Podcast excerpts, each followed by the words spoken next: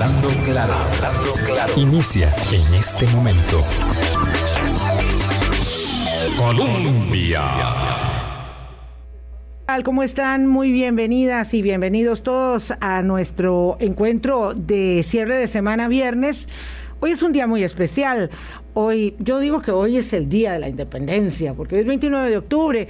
Y mm, no sé, Álvaro, que como que no, como que el 15 le gusta más. A mí me parece que este es el día entre que llegaron eh, las noticias y entre que tomaron las decisiones. Es el 29 de octubre realmente el día eh, que, se, que se suscribe, que se adhiere el acta de la independencia y que se decide aquí este, en la Junta de Delegados que sí, que vamos para adelante, que ya, ni cuál nublado, ni que nada, de una vez. A mí me encanta, me encanta esa celebración, creo que lo que hay en Cartago debe ser muy bonito hoy.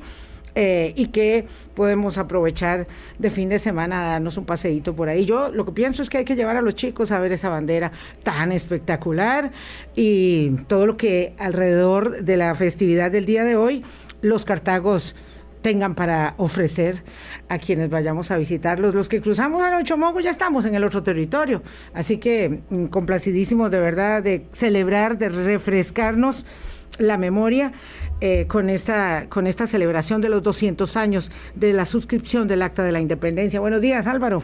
Buenos días, Vilma. Mi camisa tricolor, rojo, azul y blanco, es solo una casualidad. Ah, sí, claro, no se acordaban. Soy del equipo del 15 de septiembre en, en esta discusión que, está que existe entre historiadores. Y hay quienes señalan que no, que es la fecha 15, otros que la 29 por las circunstancias. Lo, lo útil para la discusión del bicentenario es seguir prolongando la reflexión de qué somos, de dónde venimos y para dónde vamos como sociedad. Más allá de la precisión de si el 15 de septiembre o el 29 de, octubre, que por supuesto que es muy interesante y que tiene sus matices, pero este, ciertamente debe prolongar esta, esta reflexión que, que se, se hizo este año a, a medias con una celebración a medias también, pero que, se impone seguir, seguir prolongándola, conectándola con el proceso electoral que va avanzando después de esta semana, además con algunos giros, movimientos interesantes y con, y con bueno, siempre lo que ocurre en la Asamblea Legislativa también en particular. Quedó aprobada ya en segundo debate, fijo, sí habrá censo del año próximo año, del año 2000, ya hay los recursos, eso es importante porque además... El censo del año... El censo del año del 2022 va a ser el 22. Porque, digo, es de reconocer, Vilma, que es un proyecto que no es de aplauso popular, no es un proyecto populista y se sacó con, con, con una diligencia pues, insisto, de reconocer en la Asamblea Legislativa y ya quedó aprobado en segundo debate y bueno, quedó enmendado este tema que tiene que ver con la austeridad eh, fiscal, las finanzas, etcétera, y eso es importante. Sí, muy importante. Don Roberto Gallardo, qué gusto volver a saludarlo aquí en Hablando Claro. Eh, espero que podamos tener su concurso eh, de ahora en más, porque esto va para largo, esto va para largo, ¿verdad?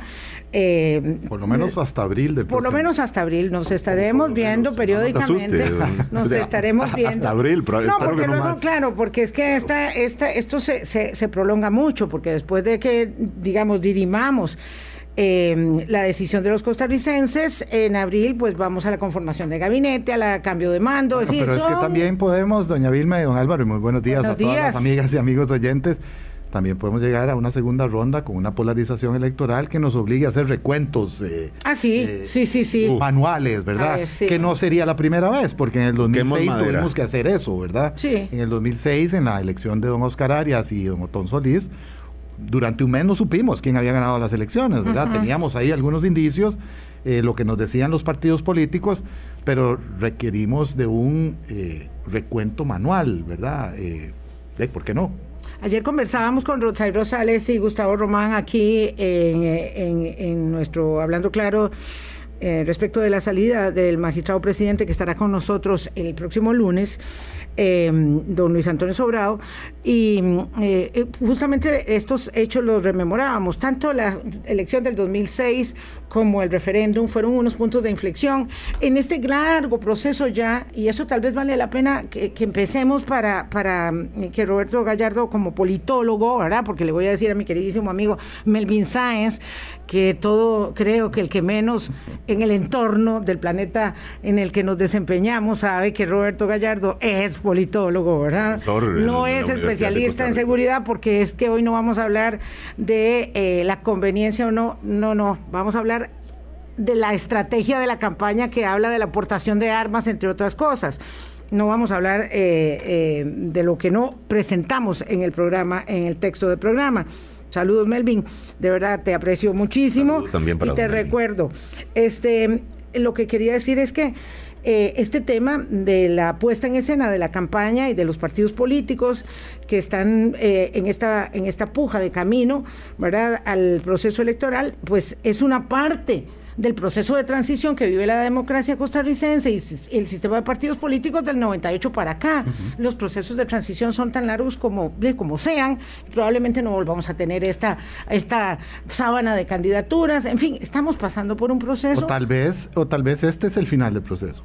Eh, en realidad no lo sabemos, ¿verdad? Tal vez de ahora en adelante vamos a seguir teniendo 30 candidaturas presidenciales. Eh, perfectamente. 26 ahora. Ayer quedó conocido que se denegó la del periodista Camilo Rodríguez del Partido Renovación Costarricense. Nada más, en un pequeño detalle, pero ciertamente continúe porque ciertamente pongamos de 30 a 25 es lo mismo. Todavía tiene... puede apelar. Todavía puede apelar y por, por el momento hay 26 de 27. Ahorita venimos con lo de Camilo. Eh, a, ver, la, la, el reto para los partidos políticos es terrible. Yo no quisiera estar metido de veras en un equipo de campaña en este momento, porque estamos hablando de, primero, y esto es lo primero que hay que decir, un electorado profundamente escéptico.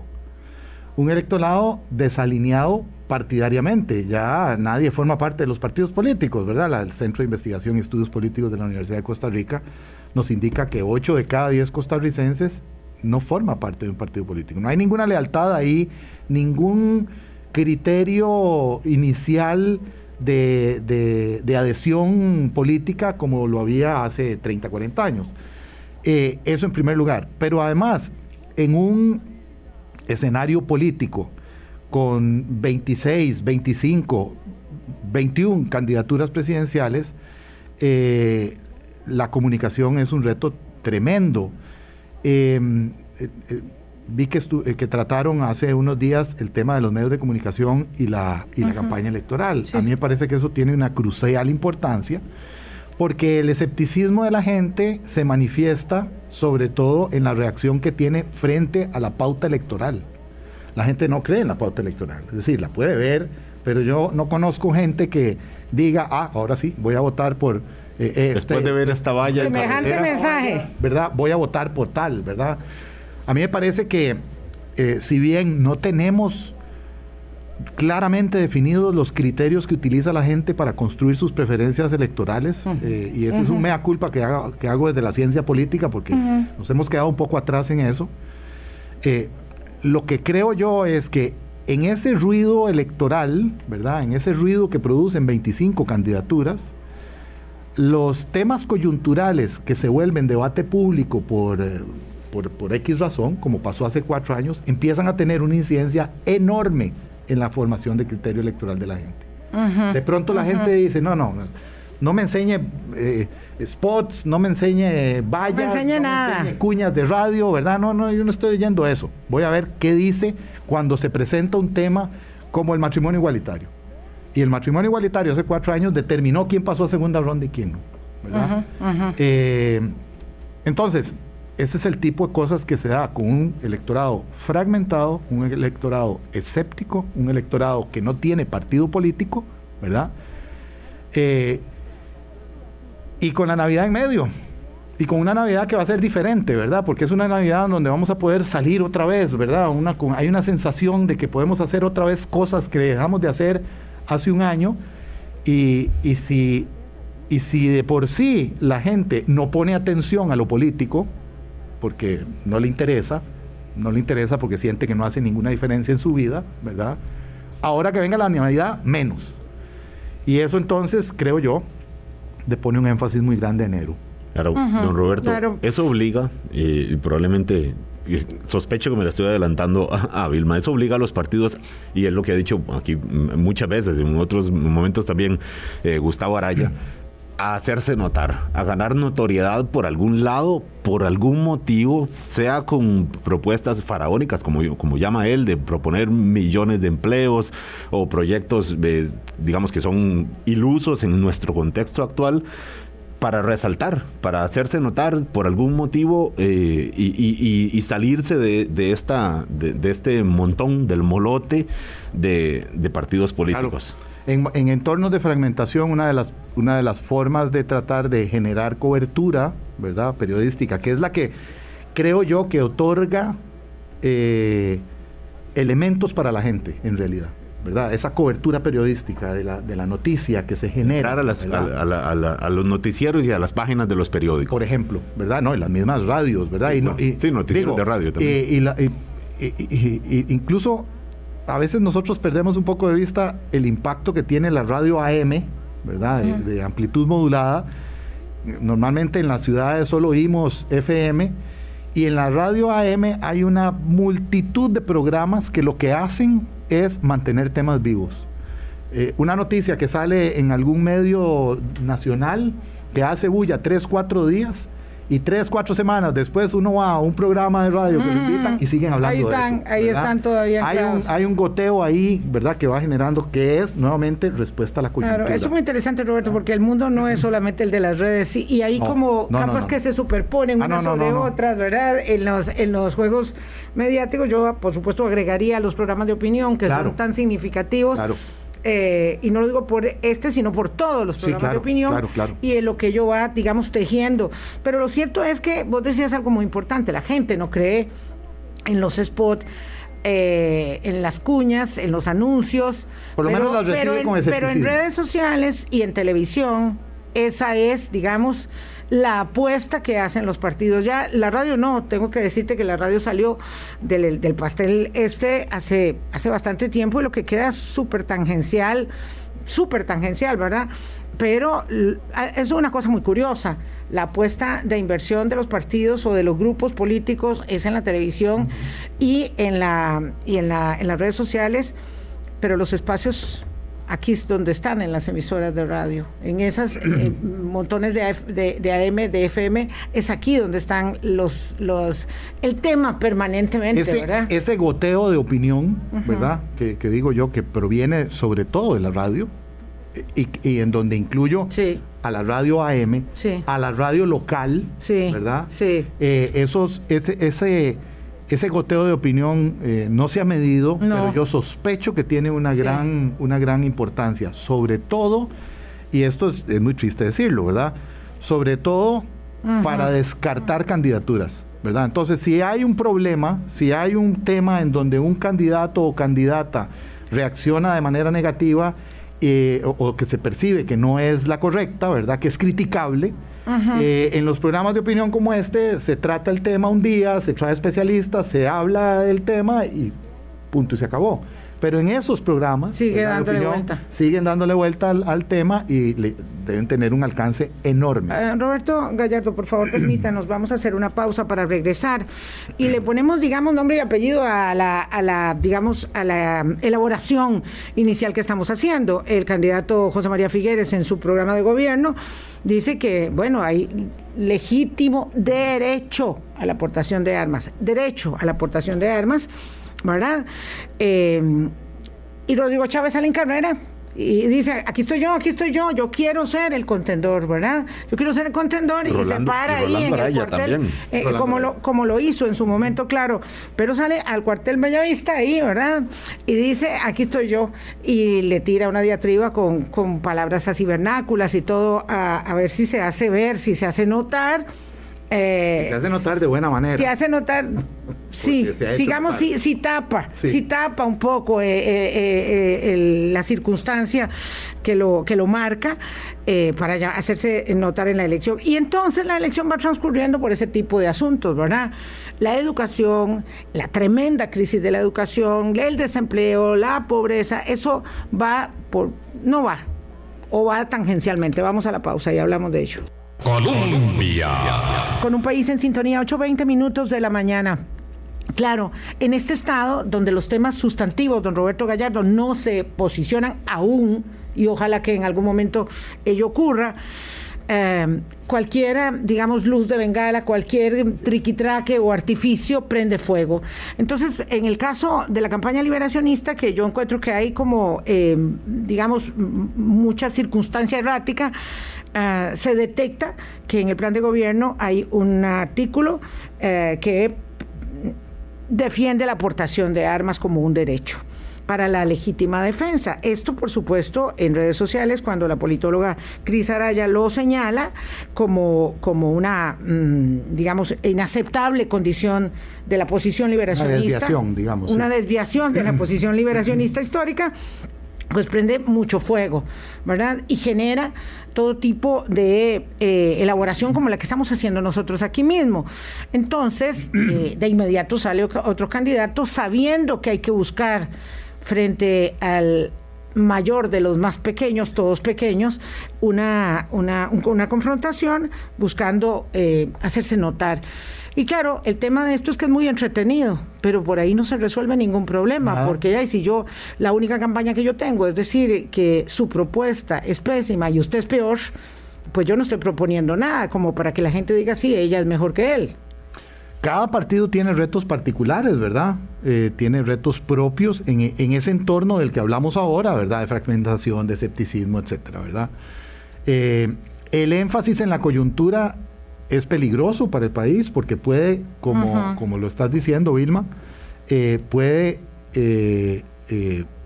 digamos, invisibilizar temas que es necesario discutir, ¿verdad? Yo creo que el principal es el empleo.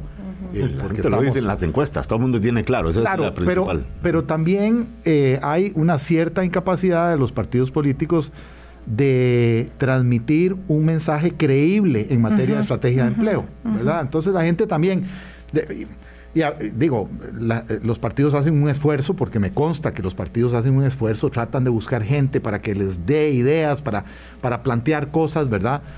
Pero en ese ambiente de escepticismo la gente de pronto no encuentra diferencias entre los matices, ¿verdad? De los planteamientos. Muchas veces los partidos políticos acuden a los mismos expertos, ¿verdad? De las universidades a que les digan qué hay que hacer. Entonces los planteamientos se parecen mucho y ese desdibujamiento no ayuda tampoco para la construcción de las lealtades partidarias.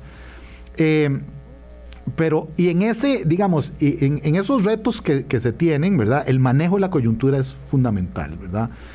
Cosas como la que pasó con esta propuesta eh, que se dio a conocer, incluida dentro del, plan de gobierno del Partido Liberación Nacional, eh, que genera además una reacción a lo interno del partido, no solo afuera, porque digo, es de esperarse que haya gente como este candidato que menciona eh, Vilma, que quieran aprovecharse de lo que se percibe como un desliz de la campaña liberacionista para para tratar de posicionarse enfrente y, ojalá que le den pelota y, se den de golpes, ¿verdad? Para subir su, su, nivel de conocimiento y su estatura, digamos.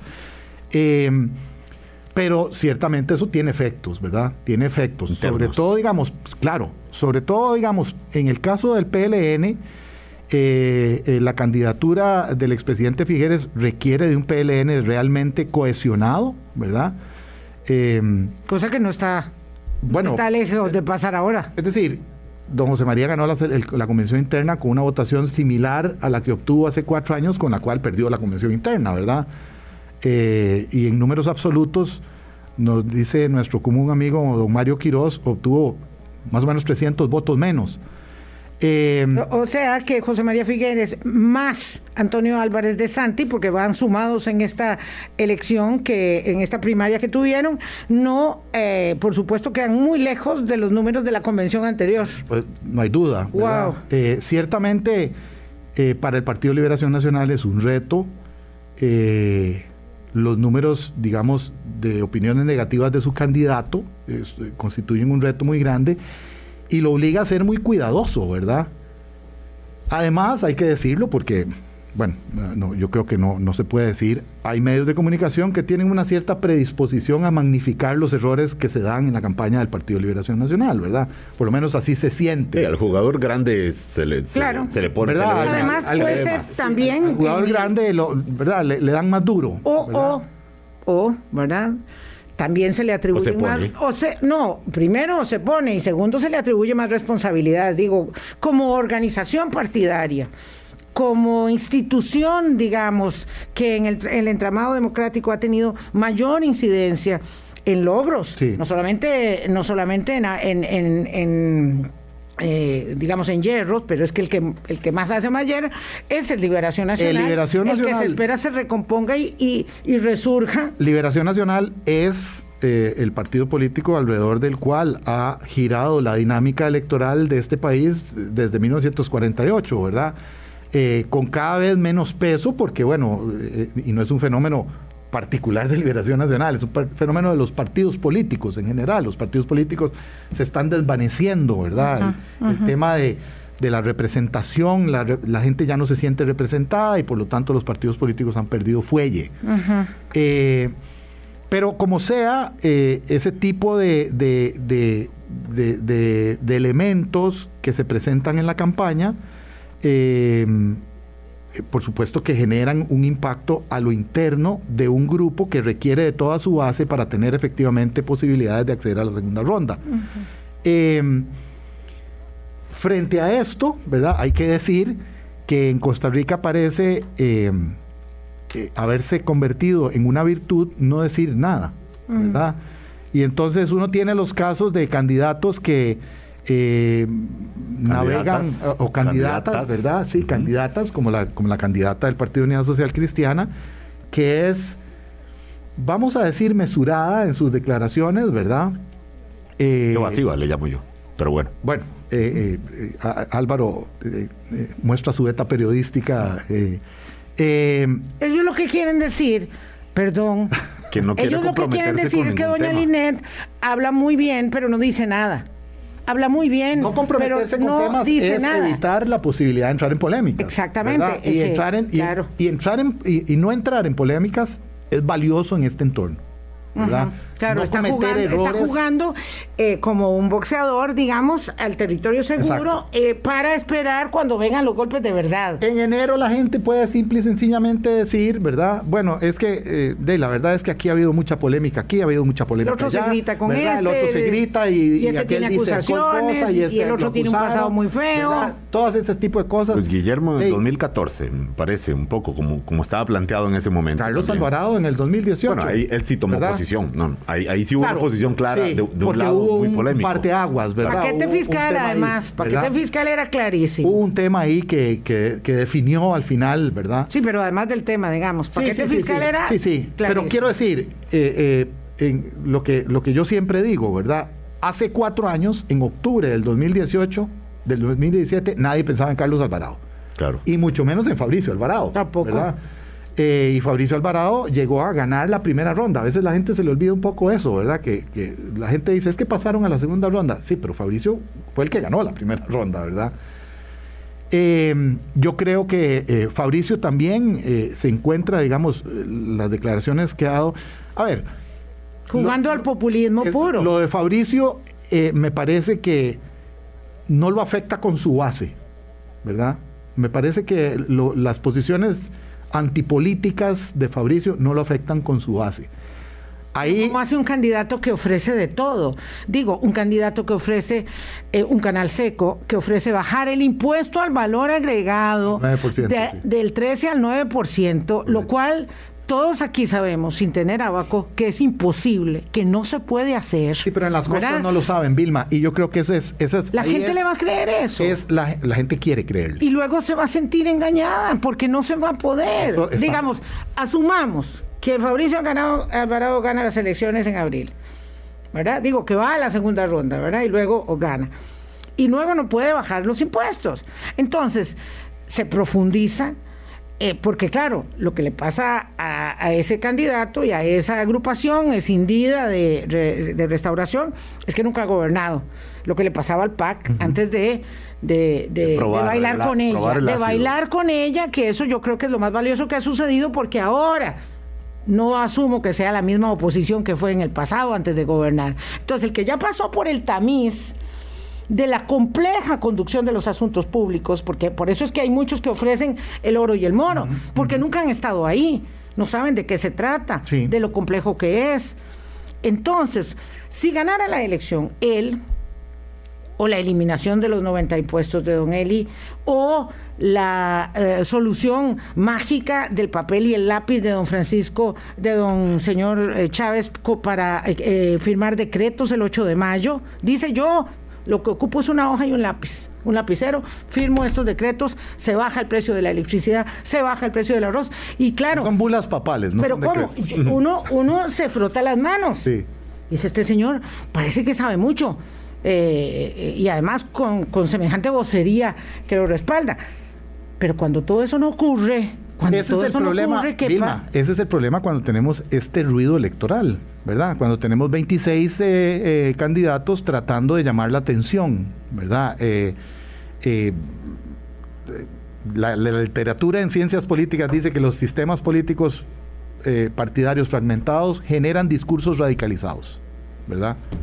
Eso, eso siempre pasa.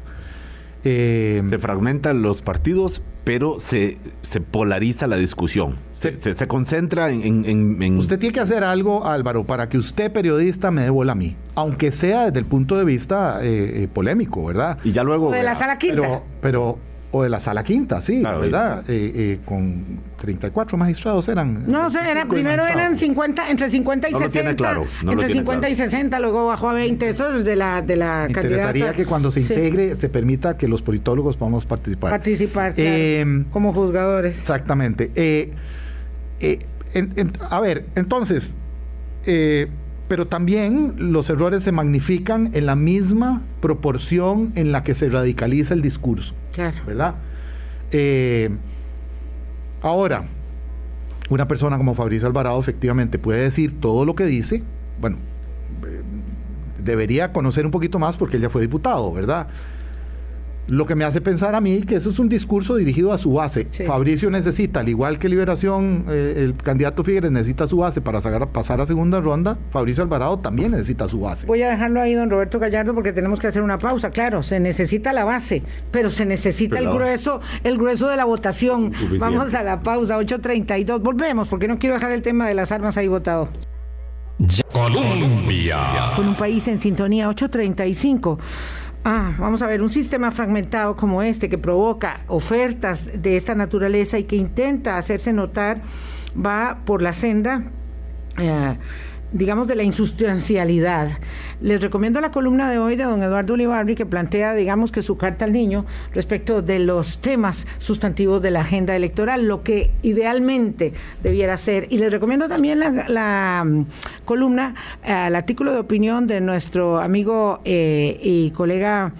Eh, uf, ya se me fue el nombre, ya, ya, ya me voy a acordar, eh, sobre partidos políticos. Realmente muy, muy interesante el planteamiento para los que queremos seguir la campaña. Ya les voy a decir el nombre porque aquí lo tengo. Arroyo. Eh, exacto, Marco Arroyo. Muchas gracias. Los partidos políticos no entienden cuál es su papel hoy y la implicación que eso tiene en la campaña electoral, porque ciertamente estamos ante una crisis enorme de partidos políticos eh, con estos, eh, digamos, eh, con estas franquicias, con estas casas que se han devaluado y que ayer decían Rosales, el, tema que hay que explorar mucho es que se hizo un negocio tener un partido político en Costa Rica. Y esto implica que se estaban transando no solamente diputaciones, sino a un por precio. Supuesto, no sabemos si hay candidaturas presidenciales a sueldo hay indicios. No, no sabemos. por lo menos yo planteo la pregunta y algunas parecen parecen candidaturas, si no a sueldo, es manténgame vivo el partido, manténgalo activo y luego vemos si hay posibilidad de deuda política, posibilidad de incidencia mediante una, dos, tres curules que alcancemos. Eso, pero bueno, está para desarrollarlo luego con Rotzai un poco más. Sí. sí, bueno, el fenómeno de los partidos políticos no es exclusivo de Costa Rica, ¿verdad? Es un fenómeno mundial y espero que mis alumnos del curso de, representación, partidos políticos y sistemas electorales estén oyendo esto, ¿verdad? Va quiz, va quiz eh, sí, correcto. Eh, eh, lo que está en, duda es la representación misma, el concepto de representación, la representación como técnica de instrumentalización de la democracia. Nosotros creamos los mecanismos de representación para vivir en democracia, porque no podíamos tener democracia directa, y lo que está en cuestionamiento es eso. Y por supuesto, la cristalización más concreta del mecanismo de representación son los partidos políticos. Y si tenemos en cuestionamiento eso, eh, tenemos en cuestionamiento lo demás, porque no es solo los partidos políticos, ¿verdad? Los sindicatos han visto eh, bajar su, su afiliación. Las, organizaciones empresariales. Las empresariales. Terribles. Y cómo se han, fragmentado. Se han fragmentado, etcétera. Entonces, es un fenómeno generalizado. Claro, eso. Eh, eh, lo que pasa es que en este momento la única manera de acceder a los puestos es a través de los partidos políticos, lo cual no los disculpa de no hacer lo necesario para revitalizarse, digamos, de alguna manera. Eh, y, bueno, nuevamente, los errores juegan muchísimo. Mucho se dice de los debates. En los Estados Unidos, por ejemplo, se habla que los debates presidenciales nunca eh, eh, generan cambio. cambios en la, en la, en la, en la dirección del electorado, ¿verdad? Salvo si se cometen errores. Que los, los, las campañas políticas están teniendo el error como un elemento desproporcionado, ¿verdad? Para, la, para, para el electorado. Eh, se magnifican por esto que dijimos de la cobertura de los medios, por la, el la, la, réplica de esa, de esa noticia a nivel local, ¿verdad? Con los programas locales, etcétera. Eh, desde esa perspectiva, eh, por ejemplo, lo que pasó con, con la propuesta que venía contenida en el, en el partido, el programa del Partido de Liberación Nacional, por supuesto que tiene implicaciones. Además, para un sector que en este momento se encuentra huérfano, eh, cuando, cuando, cuando el electorado está tan fragmentado, hay que tratar de ir identificando cómo sumar a la base propia, ¿verdad? Que no es suficiente, en muchos casos no es suficiente, por ejemplo, para Liberación Nacional no fue suficiente para pasar a segunda ronda hace cuatro años. Hay que tratar de sumar gente hay sectores ahí que hay que ponerles atención. Uno es este sector denominado progresista, ¿verdad? Que ha estado históricamente ligado al Partido Acción Ciudadana, pero que encuentra que su candidato actual, eh, ¿verdad? No, no, no, no, no parece ser. No les corresponde. Eh, no les con, corresponde. Con esa, categoría. Eh, digamos que no es el candidato que hubieran querido tener, ¿verdad? está la gente del Frente Amplio ahí, que sigue siendo una opción, y yo creo que, por ejemplo, el Partido Liberación Nacional eh, desde la postura, sobre todo en temas ambientales, aspiraba o aspira a traer a esa gente, ¿verdad? Pero este tipo de cosas lo que hace es alejar a esta gente. ¿verdad? A este grupo. Ahora, ¿cómo se entiende esto en la crisis de los partidos políticos? Y me refiero entonces de nuevo a Liberación Nacional como la divisa histórica de mayor raigambre eh, y que llegó a tener, digamos, tantas, tanta sustancia, ¿verdad? De, formación de cuadros, de, de sustrato ideológico y tal eh, en la socialdemocracia cómo se entiende una cosa como esta. Digamos, que, que, dice de la elaboración del plan de gobierno algo que es exactamente lo contrario 180 grados de lo que había dicho José María Figueres en 2017, aquí mismo lo dijo en Noticias Colombia en el debate, y eh, lo que plantea hoy como un derecho a la aportación de armas, que es ni más ni menos que plantearnos nosotros como un buen republicano de los más duros en la Asociación Americana del Rifle y decir, bueno, vamos cambiando mm, de postura. De, además, después de que en esta misma legislatura, a principios, los diputados debatieron intensamente cuántas armas tenían que portarse. Y acuérdese de aquel dilema entre uno y tres y llegamos a la salomónica decisión de que dos armas y del proceso de inscripción y de nuevo todo esto. Y entonces ahora para tapar un poco la torta dice, no, es que en realidad se trataba como de agilizar y ordenar la inscripción. Todo eso ya, estaba, ya está ordenado, todo eso ya se aprobó. Entonces, eso es una mentira ¿verdad? Para salir del paso, pero lo cierto es que ahí habla de la aportación de armas. ¿Qué pasa con la postura, digamos, de fondo? en un plan de gobierno. Bueno, el plan de gobierno es un agregado de partes que lo puede hacer este cualquier persona y el candidato dicen hagan eso rápido, salgan de ese requisito, yo ni lo leo, ni lo leo, a lo mejor no se había enterado que decía eso su plan de gobierno, lo cual es terrible, don Roberto. Expliquen, baileme ese trompo en la uña. A ver, yo no estoy involucrado en el, en el, no estuve, no, no sé en realidad cuál, fue el mecanismo de, elaboración del plan de gobierno. Normalmente hay una persona que es encargada, ¿verdad? Eh, que tiene esa responsabilidad y que... De coordinar todo. De, coordinar a los grupos, porque bueno, no lo puede escribir una sola persona, ¿verdad? Lo edita. Eh, eh, y es una persona que yo entendería que está cercana al candidato, a la persona eh, que, ostenta la candidatura presidencial. Em, yo creo que, eh, eh, eh, a ver. Habla muy el, mal. El problema no es el tema en sí. Se puede debatir si sí, si, si, si, no, ¿verdad? Se, se puede percibir como radicalización o no. Se puede efectivamente tratar de un tema de, de, de, de facilitación de, del registro de armas, etcétera. El problema no es ese.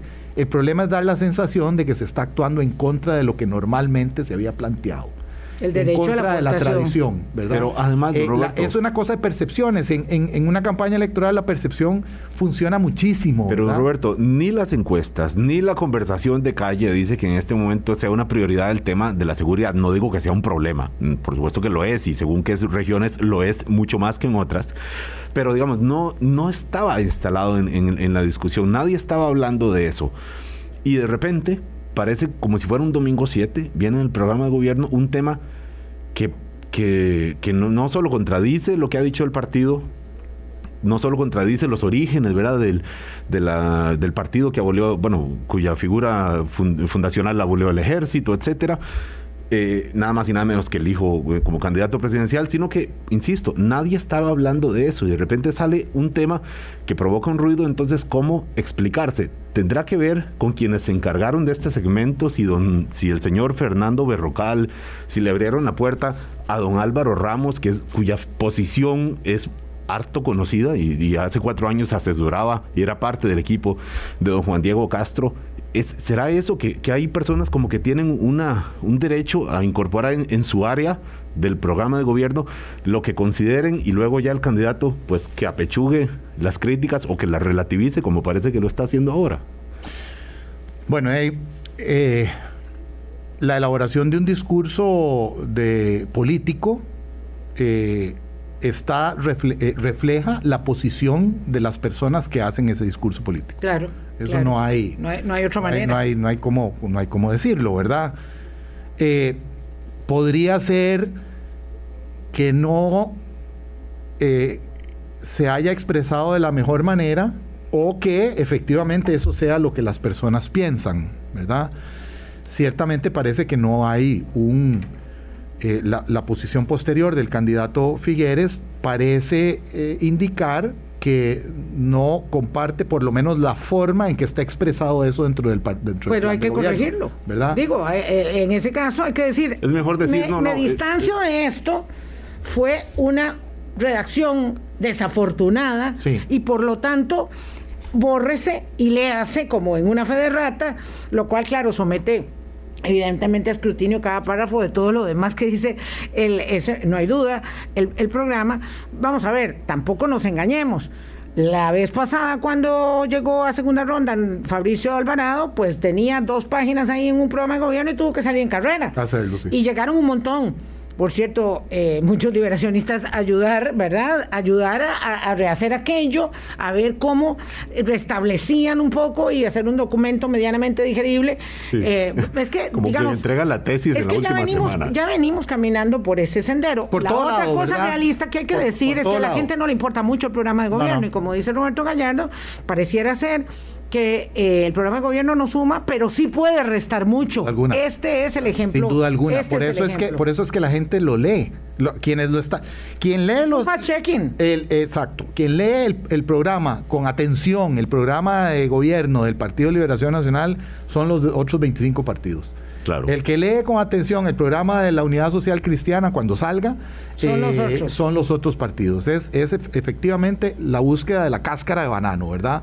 Incluso a veces O como hizo el colega Randall Rivera con la señora Marisela, que siempre le encontró ahí Morales, en la sala quinta. una candidata Eh, presidencial. Encontró en la sala quinta y dijo, aquí vamos por Una propuesta Y- absurda de reforma, de reforma ridícula, bueno, ridícula. Bueno, eh, eh, digamos que eh, eso habla del nivel eh, que hemos, al que hemos llegado, ¿verdad?, en el debate político en este país, ¿verdad?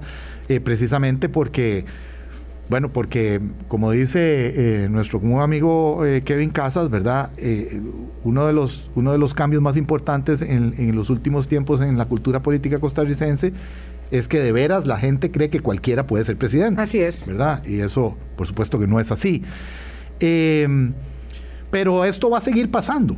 Va a seguir pasando. En términos, a ver, no, no de que siga, ojalá que no siga degradándose el discurso y el debate político, pero que la campaña se mueva eh, alrededor de los resbalones de los candidatos y candidatas, sobre todo de aquellos que se perciben con posibilidades, ¿verdad? Porque es del interés de los otros 25 candidatos eh, eh, magnificar esa, esa, esa, ese error, ese que se percibe como un error. Ujú. Permítame, por favor, son 8.48. Porque además falta mucho, falta poquito de programa, pero falta mucho de campaña presidencial. y la cantidad de tropiezos, errores, resbalones o balazos en los pies que puede haber son infinitos. Y esperemos a revisar todos los programas de gobierno y que empiecen las, las entrevistas. Va- ya volvemos, vamos al último corte. Roberto Gallardo, politólogo, hoy con nosotros, 8.49 de la mañana.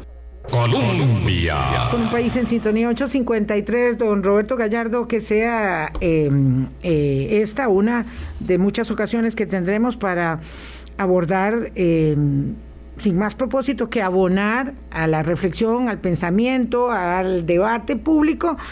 eh, algunos elementos para eh, esta, esta campaña que sí o sí va a tener que aterrizar en algún momento, eso esperamos, en elementos sustantivos o seguiremos por esta por esta senda digamos donde lo donde lo eh, coyuntural inmediato deja eh, de lado lo que realmente es necesario y con eso nos vamos yendo yo le agradezco muchísimo de Con verdad mucho gusto, con mucho gusto. Ya, yo, yo sé el camino. Eh, así que, por supuesto, cada vez que me invite, encantado de venir a, a hablar claro. Sí muchísimas gracias de recordemos que este señor que entrevistaron hoy eh, eh, fue parte de gobiernos del Partido de Liberación Nacional. De, Claro, pues sí, lo eso es presentamos como público y, sin notorio. Sí, Yo sí. creo que nadie, nadie está como, en este momento, después de que usted leyó esto, nadie está como, ah, de veras. Ah, mira, sí, no, no era una información bueno, que les nadie voy, a, les voy a decir algo que, que siempre referimos, Roberto Gallardo y yo. Roberto Gallardo se, se fue de Hablando Claro porque estuvo Ah, sí. colaborando. Yo siempre digo que en momentos se llevan a Álvaro. Se fue para el gobierno de doña Laura Chinchilla como ministro de Comunicación, fue ministro de Planificación también. Mismo su circunstancia que viví con don Boris Ramírez, que eh, era Álvaro, alter ego, para- claro. para la se nos fue para el de gobierno de de Guillermo. Solís. Y yo en cualquier momento digo en que eh, eh, el día que me, que me diga don, don Álvaro Murillo que va, que va para, para gobierno, lo que pasa es que hay que ver cuál gobierno. Eh, eh, donde sea, pero tal vez puede entrar a las 10 de la mañana para que siga viniendo. Así es. Pásenla muy bien, cuídense mucho. Hay muy buenas noticias en cuanto a la disminución de contagio, la llegada de vacunas. Tenemos más de 7 millones de dosis. Este país realmente es una maravilla, es una potencia sanitaria pero hay que seguir acompañando un poquito más el esfuerzo. La Navidad va a ser bonita porque va a ser abierta. El problema es eh, porque nos bajaron limitaciones y tal, eh, anticipadamente. El problema es que vamos a tener una crisis de abastecimientos Así es. y entonces, como en el mundo entero sucede, eso puede repercutir en inflación, puede repercutir en desempleo, en fin, vamos a tener una crisis de abastecimiento, de lo cual hablaremos a fondo el día martes. Necesarísimo, necesarísimo. El próximo lunes, Crisis de contenedores. El próximo lunes eh, con don Luis Antonio Sobrado esperemos. A mí no me gusta mucho anunciar la agenda con tiempo porque las cosas van cambiando tanto, pero sí, el lunes habíamos dicho don Luis eh, Antonio Sobrado y el martes hablamos de esta crisis de contenedores y de eh, abastecimiento en el mundo que va llegando a Costa Rica para fin de año. tema para mirar. Que pasen un muy buen fin de semana, que disfruten y cuidándose, pero que disfruten. Por supuesto, igual usted, don Roberto. Chao. Igualmente. Buenos días. Hablando claro, hablando claro.